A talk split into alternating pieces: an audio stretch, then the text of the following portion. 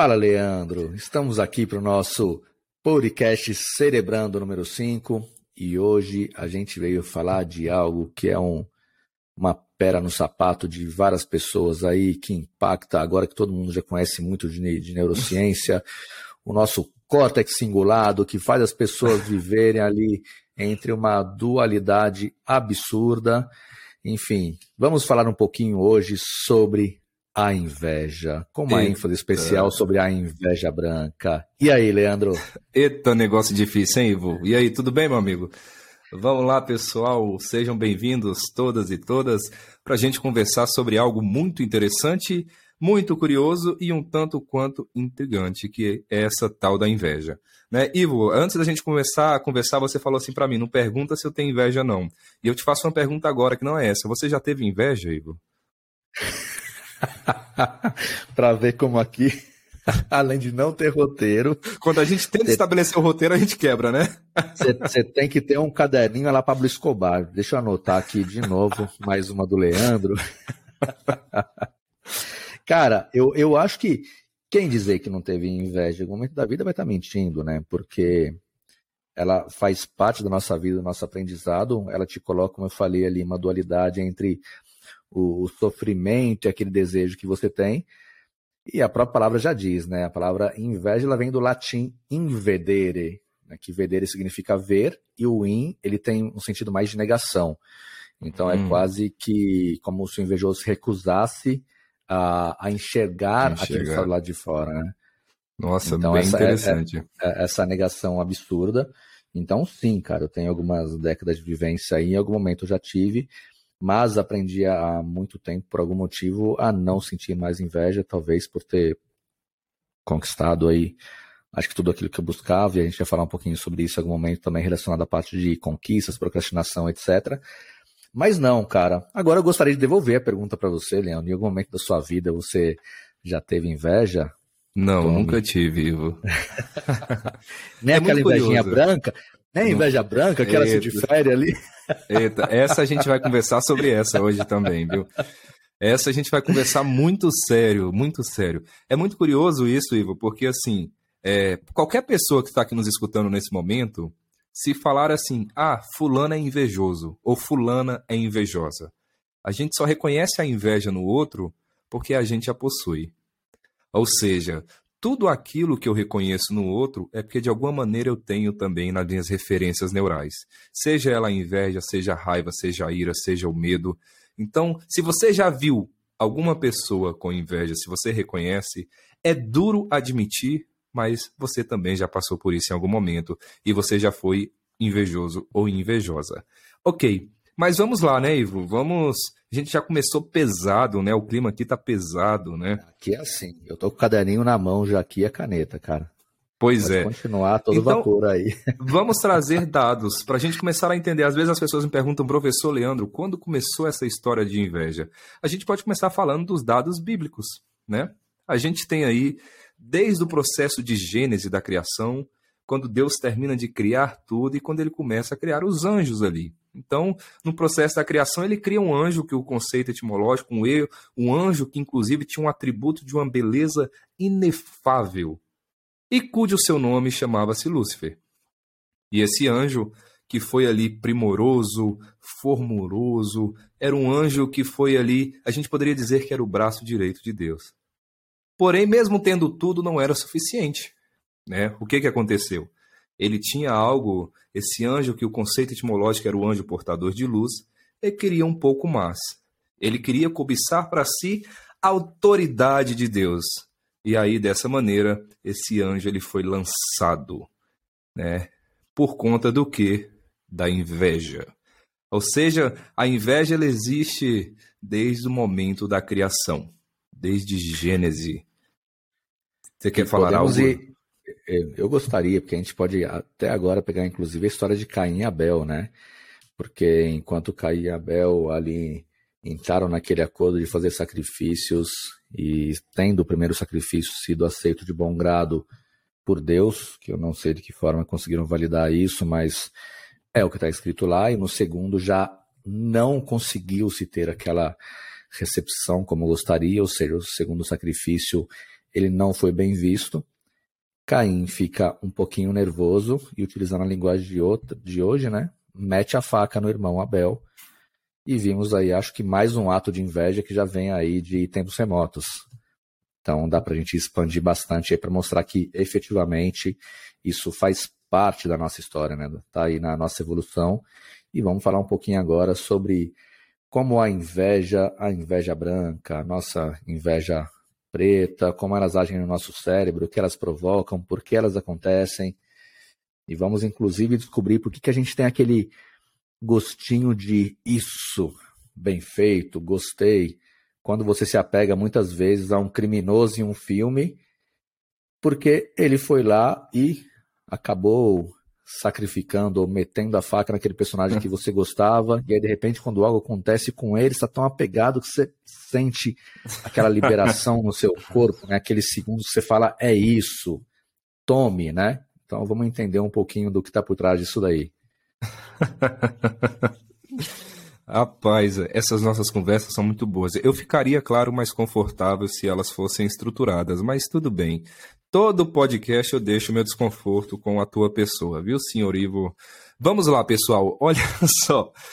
Inveja, Ivo. Olha que curioso. Quando a gente fala de inveja, a primeira coisa que nós precisamos entender é o fenômeno. Eu sempre trago o ponto fenomenológico do processo. Se a gente pensa nos sete pecados capitais, a gente já precisa entender a seguinte questão: por que, que a inveja é o único pecado em que nós nos envergonhamos? Já se fez essa pergunta, Ivo? Por que, que a inveja é o único pecado que a gente se envergonha dele? A gente, Nunca, por exemplo, cara. já pensou que muitas vezes a gente amanhece num dia e fala bem assim: nossa, hoje eu tô numa preguiça boa, viu? E tá tudo bem, né? A gente não tem vergonha disso. Ou simplesmente a gente amanhece e, e sai numa noite com os amigos, amigas, vão para um rodízio, comem até morrer e fala: Nossa, comi que até passei mal. A gula tá ali sem nenhum problema. Ou simplesmente a gente pode fazer o contrário, né? A gente diz bem assim: eu sou uma pessoa muito tranquila, mas se mexer comigo eu parto pra porrada mesmo. Eu não quero nem saber, eu dou porrada. Mexeu com os meus filhos, eu dou porrada. A ira, né? Agora é a gente. típico nunca... um boi para não entrar numa briga e uma boiada para não sair, né? Exatamente. Mas aí a questão é: a gente nunca viu e nunca vai ver alguém falando, quer saber? Eu sou invejoso mesmo. Hoje amanheci numa inveja, a gente não vê as pessoas fazerem isso. Né? A inveja, nós nos envergonhamos dela. A inveja ela fica num local muito escondido, no qual a gente tem vergonha de deixar transparecer. Por que, que isso acontece? E aí a gente volta na tua fala, Ivo. A gente pega a inveja e a subverte, né? A gente fala bem assim, não. Na verdade, eu tenho uma inveja, mas é uma invejinha branca.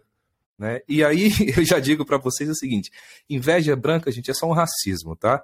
Inveja branca é herança de casa branca e senzala. Não existe inveja branca. A gente pode ter, por exemplo, e eu sempre digo, a gente pode ter cobiça. Eu posso pensar o seguinte: nossa, eu acho que o Ivo fala tão bem que eu quero trabalhar tanto, estudar tanto para falar tão bem quanto o Ivo. Isso é cobiça. Agora, a partir do momento que eu me incomodo porque o Ivo sabe se posicionar e eu não sei, a partir do momento que eu me entristeço porque o Ivo ele tem essa atitude e esse comportamento eu não o tenho, isso é inveja.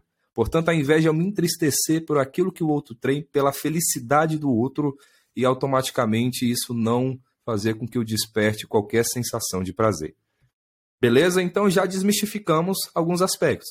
A gente já sabe, por exemplo, que a inveja ela não é boa e ela nunca é boa. A gente sabe que a inveja, no que diz respeito, quando a gente atravessa o princípio cristão, dentro dos, dos correlatos bíblicos, que, claro, interferem na, sua, na nossa subjetividade, quer sejamos religiosos ou não, e a gente agora vai entender do ponto de vista cerebral. Como que a neurociência explica isso, né, Ivo?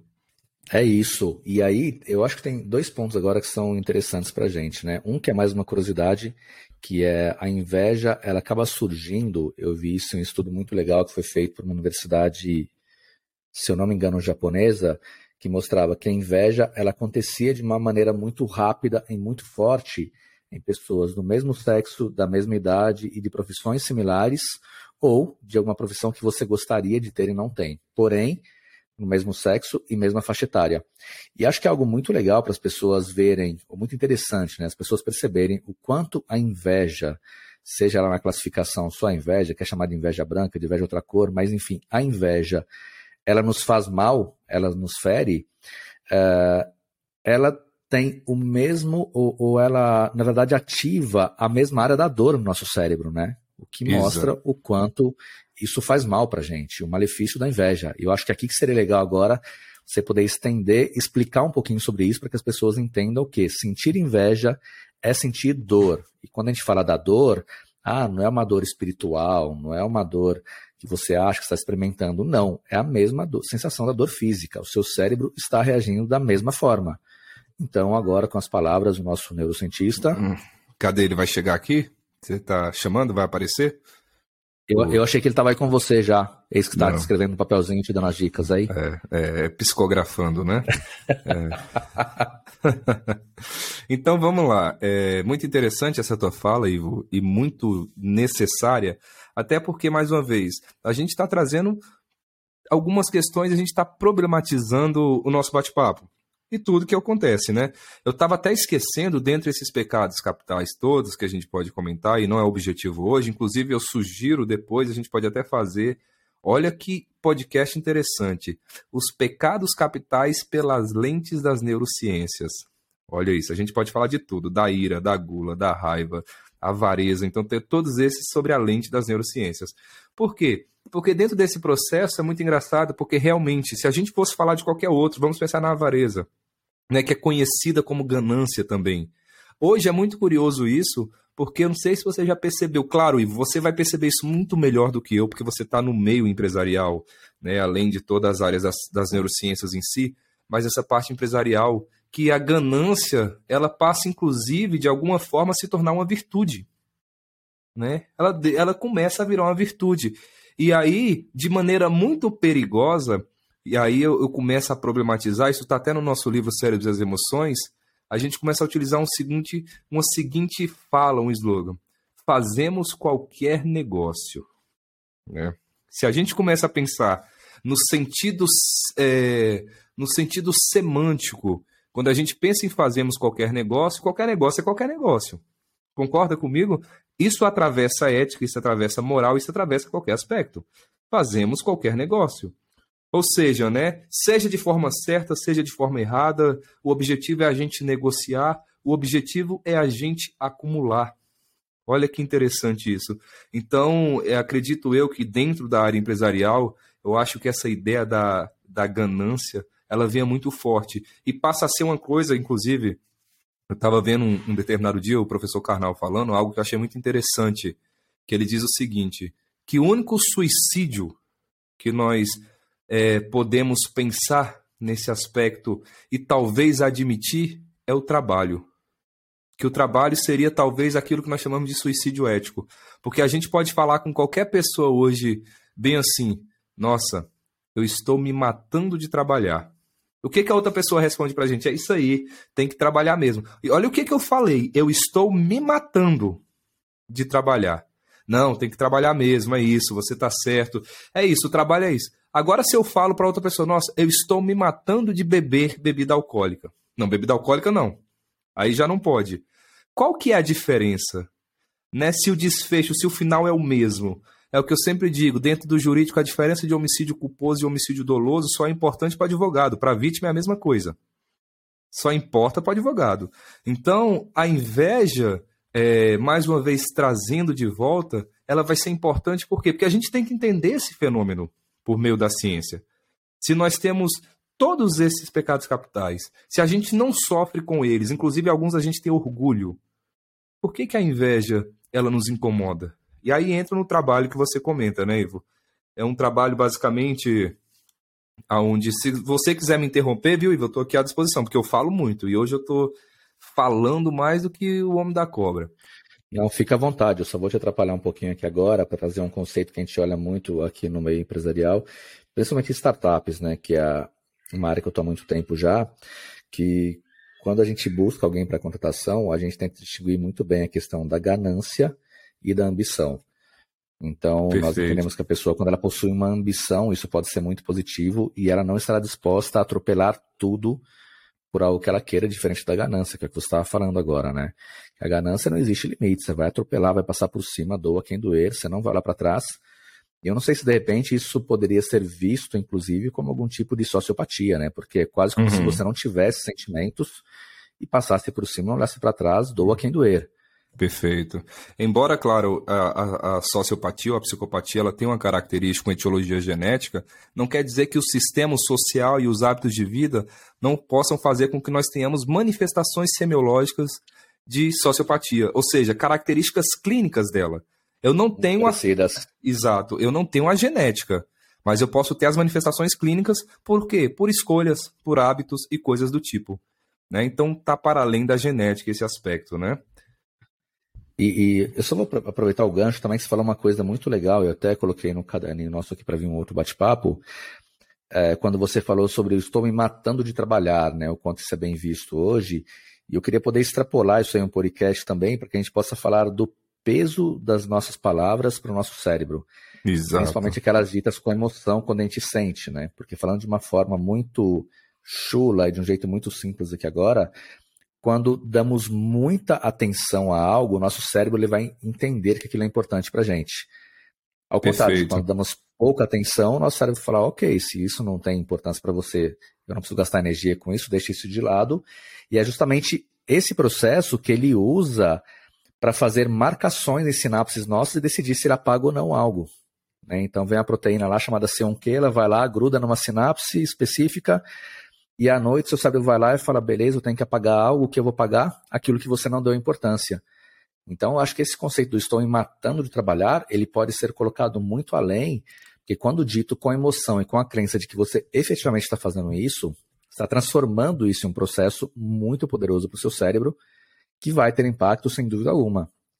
Perfeito. E aí acho que dá para correlacionar com a questão de inveja, inclusive, né? Porque quando se sente inveja de algo, não é só aquilo de eu quero ter, é quase como que a ganância, né? Exato. Você sente aquilo é muito forte para você, né? Você tem aquela liberação de neuropeptídeos no seu corpo ali que te provocam emoções para você chegar aos pontos de algumas vezes olhar e falar assim, tomara que morra, tomara que não sei o quê, por inveja, né? Isso, é Isso. é impressionante. Perfeito, Vivo. Ótima a tua colocação. E eu acho que uma, um, uma das questões que a gente pode abordar aí nesses bate-papos nossos é, inclusive, aquilo que talvez seja o mal da nossa sociedade, por conta, inclusive, que atravessa o trabalho, que é a síndrome de burnout, né? Então, é, que basicamente seria uma síndrome do esgotamento né, profissional. A gente pode comentar sobre isso também e como que nós podemos, inclusive, não só trazer a problemática, mas como que nós podemos fazer movimentos para sair desse lugar. Né? Então, tem algumas estratégias para a gente poder trabalhar. Beleza. É, então, vamos lá. O que, que esses pesquisadores fizeram é, pensando em relação, basicamente, à inveja? Então, eles queriam entender como que reage o cérebro do invejoso. Simples assim. Como reage o cérebro do invejoso? E aí eles conseguiram, olha que trabalho interessante, Ivo. Eles conseguiram, por exemplo, um grupo de pessoas autodeclaradas invejosas. Para mim, o trabalho podia ter terminado aí. Né? A partir do momento que a pessoa fala, epa, eu sou invejoso, eu falei, você já ganhou. Acabou o trabalho, obrigado, gente. Conseguimos um grupo de pessoas declaradas. Porque, mais uma vez, a gente se envergonha dela. A gente tem medo dela, a gente se envergonha. Nem, nem medo dela, a gente tem medo que o outro a perceba né, em mim. Então, pegou um grupo de pessoas autodeclaradas invejosas e um grupo de, de pacientes controles, de pessoas controles. E essas pessoas foram para um aparelho chamado de ressonância magnética funcional. O que, que esse aparelho faz? Esse aparelho, quando colocado ali para capturar imagens do encéfalo, imagens do cérebro, a gente consegue ver quais regiões do cérebro estão mais acionadas, mais ativas naquele momento. Então, por exemplo, nesse momento em que eu, Leandro, estou falando, eu tenho aqui na minha parte é, uma região chamada de giro frontal inferior, lá no lado esquerdo, que é uma área que é importante para planejar a minha fala. Então, se eu estivesse falando num aparelho de ressonância magnética, essa região estaria ali acionada, acesa. Tá bom? Isso é uma análise, claro, matemática, computacional. Mas ok. Então, eles foram estudar o cérebro dessas pessoas invejosas. De que maneira que eles fizeram isso? Eles pegaram é, essas pessoas, elas foram para um aparelho, e eles passaram imagens de pessoas às quais os invejosos tinham inveja. Ou seja, colocou ali numa tela imagem de pessoas a quais esses invejosos tinham inveja. E de maneira muito curiosa, como você bem comentou, Ivo, a região do córtex cingulado anterior ela acionava durante a inveja. E aí, qual que é a função do córtex cingulado anterior? A função do córtex cingulado anterior é a área do nosso cérebro responsável pela percepção emocional da dor. Ou seja, para que nós possamos perceber a dor, a característica emocional da dor, a gente aciona o córtex cingulado anterior. E é aquilo que a gente já comentou no nosso outro podcast, o cérebro ele não difere dor física de dor emocional. Para ele funciona da mesma maneira. A dor física e a dor emocional, ela tem as mesmas características, as mesmas manifestações no que diz respeito à estrutura cerebral. Em resumo, os autores viram o seguinte, que a inveja do ponto de vista cerebral, ela age na região que dói. O cérebro compreende a inveja como dor. Só que em contrapartida, o que que eles perceberam?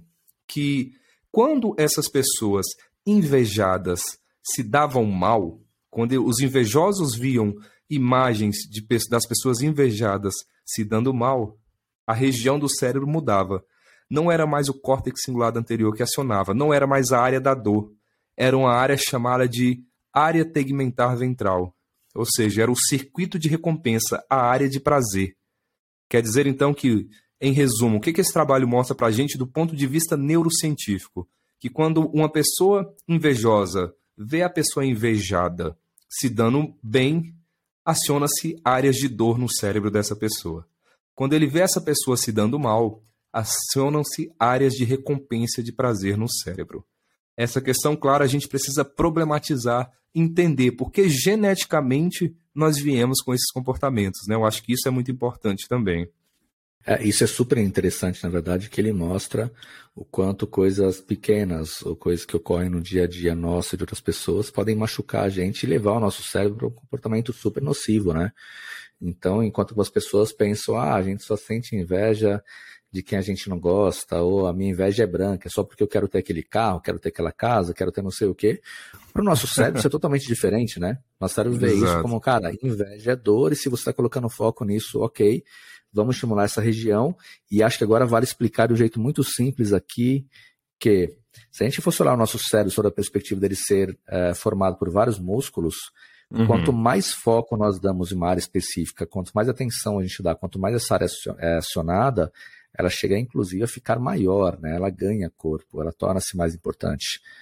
Então, tudo aquilo que a gente imagina que, ah, mas é só uma invejinha branca, etc., pode estar causando uma alteração no nosso cérebro que vai levar a gente a cada vez ser mais invejoso, a cada vez, enfim, desejar mais o mal das pessoas por algo que está acontecendo dentro de você e, de novo, a gente acaba não assumindo. Mas eu quero trazer algo para o nosso bate-papo agora, Leandro, que é o seguinte: Sim.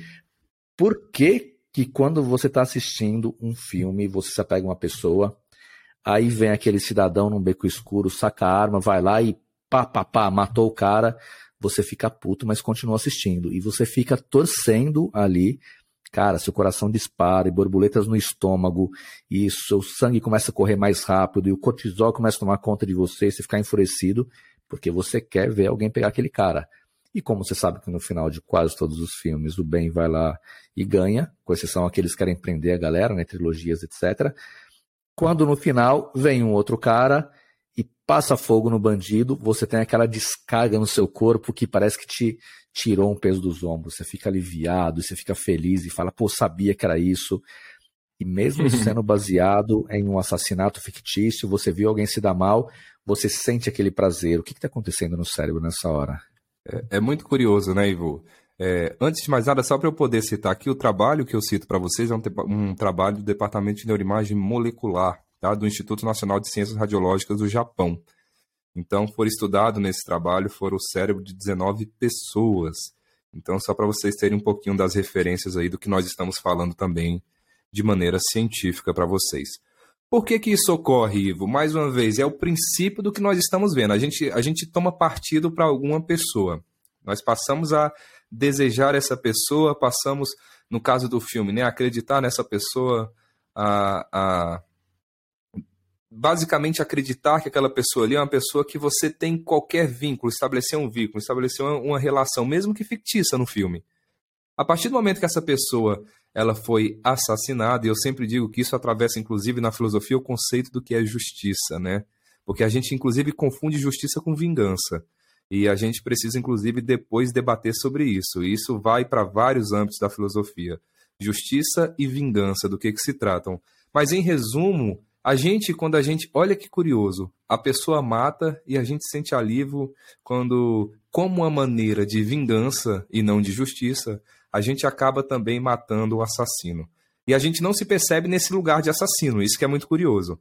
Né? Eu sempre tenho uma frase que Gandhi disse que eu acho muito interessante, que ele fala assim: nesse negócio de olho por olho, uma hora todo mundo termina cego. Né? Então, essa ideia do olho por olho é algo muito perigoso. Que ao mesmo tempo, claro, do ponto de vista cerebral, a partir do momento que esse outro que fez mal é, ele acaba sendo punido, a gente vai ter ativação de circuito de recompensa. Né? Então a gente tem ativação de área tegmentar ventral, de núcleo accumbens, são áreas do nosso cérebro que liberam dopamina, que liberam agentes associados ao prazer. Tá? Então, por que, que isso ocorre? Porque isso é extremamente primitivo, isso é extremamente irracional. Né? Esse processo é um processo que nos iguala a outras espécies. É o que eu sempre digo. O que, que diferencia a gente? É a região frontal. Principalmente né, a região pré-frontal. Eu já comentei com vocês que a gente nunca vai ver, sendo Homo sapiens sapiens, a gente hoje pode decidir sobre vários aspectos. A gente pode decidir sobre uma mudança de estilo de vida. Eu posso decidir que a partir de agora eu vou me tornar uma pessoa vegetariana e ponto final. Mas o, elef... o, o, o leão, lá na savana africana, ele não vai ter essa decisão. Ele não vai decidir, quer saber, vamos parar de comer os gnus e vamos comer todo mundo queijo ricota a partir de hoje e vamos, a partir de agora, é, viver em harmonia. Isso não vai acontecer. Por quê? Porque eles estão viscerais, estão primitivos, estão movidos pela emoção. Então, nesse processo, Ivo, por que, que nos agrada de certa forma? E aí, uma pergunta que a gente precisa problematizar. Tá? E mais uma vez, é outro tópico para um bate-papo para a gente. Por que, que a gente tem um certo apreço pelo mal? Por que, que de certa maneira, a nossa genética, a nosso, o nosso processo, para a gente entender se isso é construído ou se isso veio de alguma forma determinado? Por que, que de certa forma, a gente gosta da tragédia? Por que, que eu estou falando isso? Por que, que todos os jornais que a gente coloca que dão mídia são jornais normalmente que falam sobre tragédia. Você vai almoçar e tá lá. Agora vocês vão ver fulano que acaba de esfaquear a esposa. Então já começa a falar da história. Aí você muda, você vai ver o fato de o filho que mata não sei quem. Então, assim, é tragédia em cima de tragédia. Se tem um acidente no trânsito hoje, engarrafa todo, congestiona tudo. Por quê? Porque as pessoas passam e fotografam. E jogam nos grupos de WhatsApp e partem para outras pessoas. Ou seja, então envolve vários aspectos. Um deles, que é algo que eu confesso para você que eu tenho estudado e tentado entender, é porque que, de certa forma, esse mal ele tem causado, a gente tem um certo apreço por ele. Eu não sei o porquê. Né? Então envolve isso, envolve circuito de recompensa, envolve algo que eu não sei explicar, mas o fenômeno está aí, a mostra para a gente perceber, né? É, e eu vou além, cara, pegando ganchos que você falou, que a gente vê nessa cultura também, é muito ali aquela cultura, além da ter um certo apreço pela violência, por coisas que são ruins, a gente tem também aquela do sofrimento, né? Ou seja, ah, para ganhar dinheiro você tem que sofrer, você tem que trabalhar até morrer, tem que trabalhar muito. Então, os ditados, as frases, os comportamentos, aquilo que as pessoas falam está muito ligado a isso de te fazer sofrer, né? Quase como se ele quisesse ver você se matar de trabalhar, acontecer alguma coisa, para falar, beleza, agora se ele conquistou, eu até entendo, não tem uma inveja então normal, tem só uma inveja branca, porque ele ganhou muito dinheiro já que ele trabalhou tanto assim, etc. Mas a gente tem muito isso na, na sociedade nossa, né? De a maldade está implícita no dia a dia, o sofrimento, as notícias ruins e também essa questão aí do, do sofrimento. Ele é quase que colocado como para você ser feliz, ou para você trabalhar, ou para você faz, conseguir algo específico, você tem que sofrer. E a realidade é muito diferente disso, né? Então e isso a é gente muito acaba perigoso, né, colocando né, esses pontos muito. Muito, Exato. até por uma questão cerebral, né? Porque Sim. existindo sentimento nas palavras, o nosso cérebro acaba assumindo isso de um jeito muito mais forte Claro. e fazendo que especificamente alguns circuitos passem a ser criados, né? Criados Isso. e fortalecidos diariamente. Exato, eu sempre fico muito, muito preocupado com aquilo que nós chamamos de, dita- de pedagogia do silício, que atravessa inclusive os aspectos religiosos, né? A ideia de que nós precisamos sofrer para que nós possamos conseguir algo. Isso é muito perigoso, porque isso atravessa a religião, o discurso religioso. É uma coisa que Rubem Alves fala que me encanta bastante. Ele fala assim: por que, que eu não posso oferecer para Deus, por exemplo, todo dia, seis horas da noite, uma poesia? Qual que é o problema? Será que ele não vai gostar da poesia? Olha, todos os dias à noite eu vou lhe oferecer uma poesia, Deus. Eu vou cantar uma canção. Por que que, de certa forma, a gente tem essa ideia de que Deus ele sente um prazer literalmente pelo sofrimento? Eu ofereço tortura, eu ofereço subir degraus. Não que eu esteja desrespeitando a crença das pessoas, eu estou problematizando, mas eu ofereço é, subir degraus de, sofrendo de joelho no sol quente. Eu ofereço fazer o que São Luís Gonzaga e São Bento fizeram, se chicoteando, se atirando em arbustos de espinho. Então, tudo isso atravessa inclusive esse aspecto, Ivo. Porque, mais uma vez, é aquela questão: por que, que as coisas elas precisam vir pelo sofrimento? Por que, que elas não podem vir pela arte, pela poesia, pela música, pela dança, pelo amor? Por que, que isso não pode funcionar dessa maneira também? Né? Então, é, essas questões a gente tem que comentar e falar, porque funciona. E eu não tenho dúvidas que ela vai funcionar também. Se a gente continuar achando que essa pedagogia do silício é a única forma que nós temos da gente, por exemplo, conseguir educar, da gente conseguir alcançar algo que é divino, alguma coisa está errada. Né? E a gente precisa eu, pensar. Eu concordo com você. E sabe que Rubem Alves tem uma frase que eu acho ela assim matadora e muito incrível, que ele diz como é que é, a, a beleza é a face visível de Deus. Eu acho que isso mostra um pouco do que a gente está discutindo agora. E eu vou até um pouco além, você colocou um outro ponto agora, né? Quando a gente fala de vários processos uh, ou de punições que as pessoas colocam a si mesmas, etc., o que a gente está vendo, na verdade, é uma pessoa se punindo porque ela não consegue ter controle sobre o cérebro dela, né? Que na prática é assim, está pensando, querendo fazer algo que não gostaria, sofrendo por algo, ou seja, não tem controle ou não tem a parte isso. Ou delega para outra esse controle, né? Ou para uma divindade, é. ou para uma entidade, ou para o mal, ou para qualquer outra coisa, né? Boa, quando na verdade o que você tem é um processo, né? uma circuitaria do seu cérebro gritando para você ali algo que você não tem controle, seu pré-frontal não segura e você faz o quê? Vai lá e se imputa o sofrimento para ver se você para de pensar nisso. E Exato. aí é claro que você vai parar, porque na hora que você coloca o seu cérebro na posição de estou me autoprovocando uma dor física muito forte, ele não vai ficar te relembrando daqueles pensamentos que estavam te incomodando. Exato. Só que assim que passar a dor, ele entendeu, opa, a dor passou, aquilo vai voltar. E aí você vai continuar nesse processo, né? De se, de novo, vai lá e você vai se auto-imputar o sofrimento de novo porque você não controla algo. Então, o que a gente Exato. vê de novo aí é a falta do conhecimento com relação ao nosso cérebro, provocando um dano muito grande ao corpo, às pessoas, ou mesmo à sociedade de uma forma geral. Exato, exatamente. O que eu percebo que muitas vezes o que a gente tem que ter cuidado é a tal da culpa. Né? A culpa, anota aí para nossos trabalhos, para os nossos bate-papos, viu? A culpa do ponto de vista cerebral, porque a culpa ela nos corrói, ela nos comove literalmente. Ou a gente tem, ou a gente, se a gente não tem um cuidado, porque percebam que grande parte das nossas trajetórias que envolvam religiosidade, que envolvam a própria religião em si, ela é pautada na culpa ela é pautada no medo, ela é pautada na castração. Por que isso?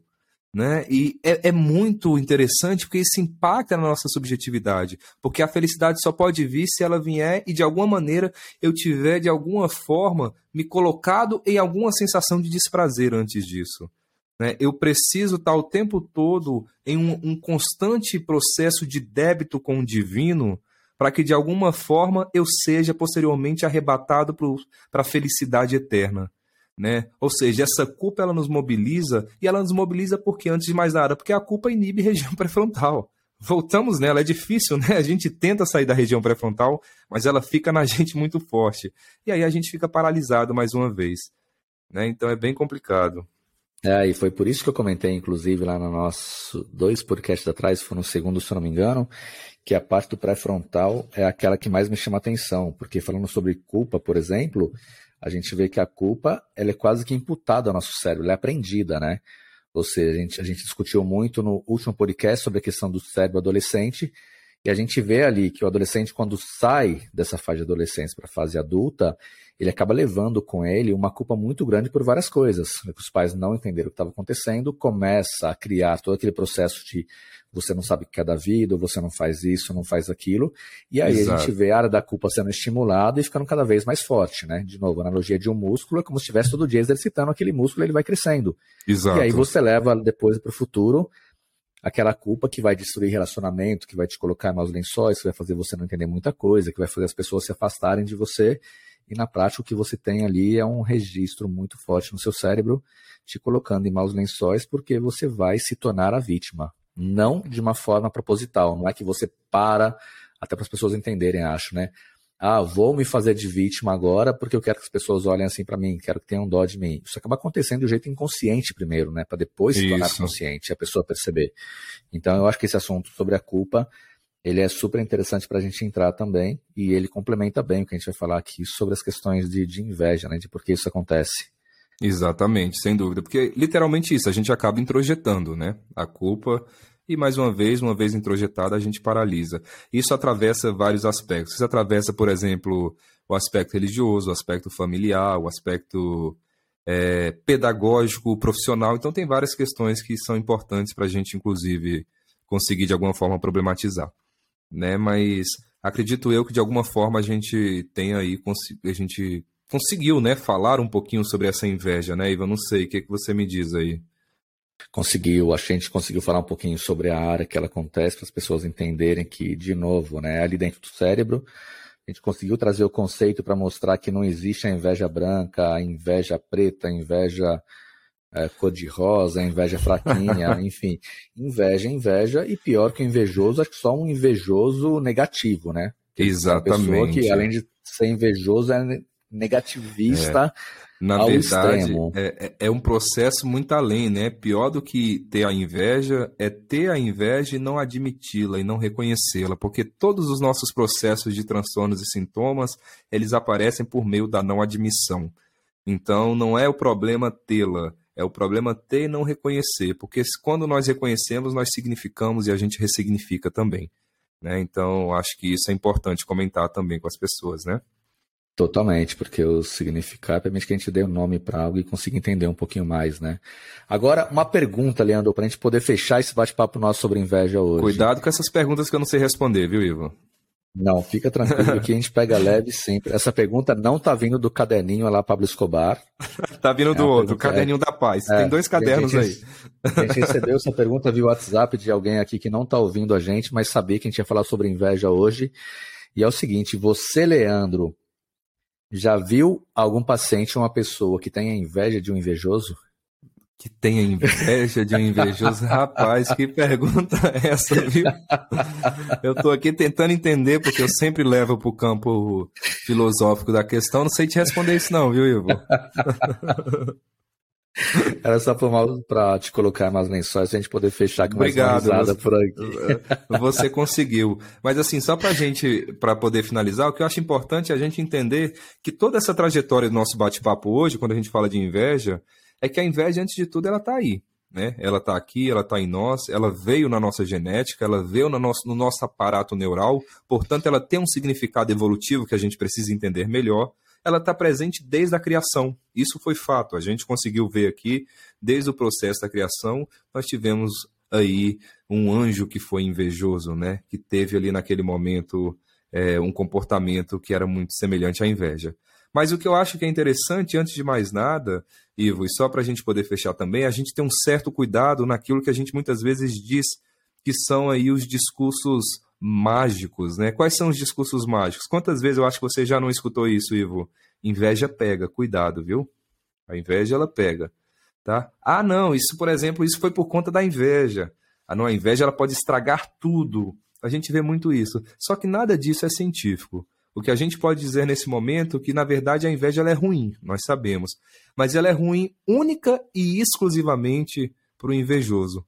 Por quê? Porque a gente sabe que ele sente dor e essa dor é reconhecida no cérebro, é um momento de desprazer aonde o invejado ele passa a apresentar.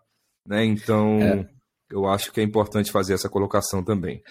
É, o que nós temos aqui agora é um outro processo onde a inveja se transmuta em uma força sobrenatural, adere ao corpo da pessoa invejosa e consegue ser disparado através dos dois olhos para plantas, para carros e tudo mais, que a gente chama no famoso olho gordo, né? Que na verdade é a origem do olho gordo, ele está ali também na, na mesma origem do latim da, da palavra, né? Do negativo, daquilo que, que deu origem à inveja. Então, assim, a simples forma de se traduzir de uma forma diferente a origem da palavra inveja deu origem ao olho gordo E vem daí, não vem de nenhum poder mágico, não vem de nada que te faça correr em casa. Fulano tá chegando, vai lá, põe um sal grosso atrás da porta, finca um garfo numa, sei lá, num cabo de vassoura, põe um ovo em cima do telhado, muda sua roupa, se veste de branco. A gente está falando de processos placebo, né? Que a gente vai discutir bastante, inclusive.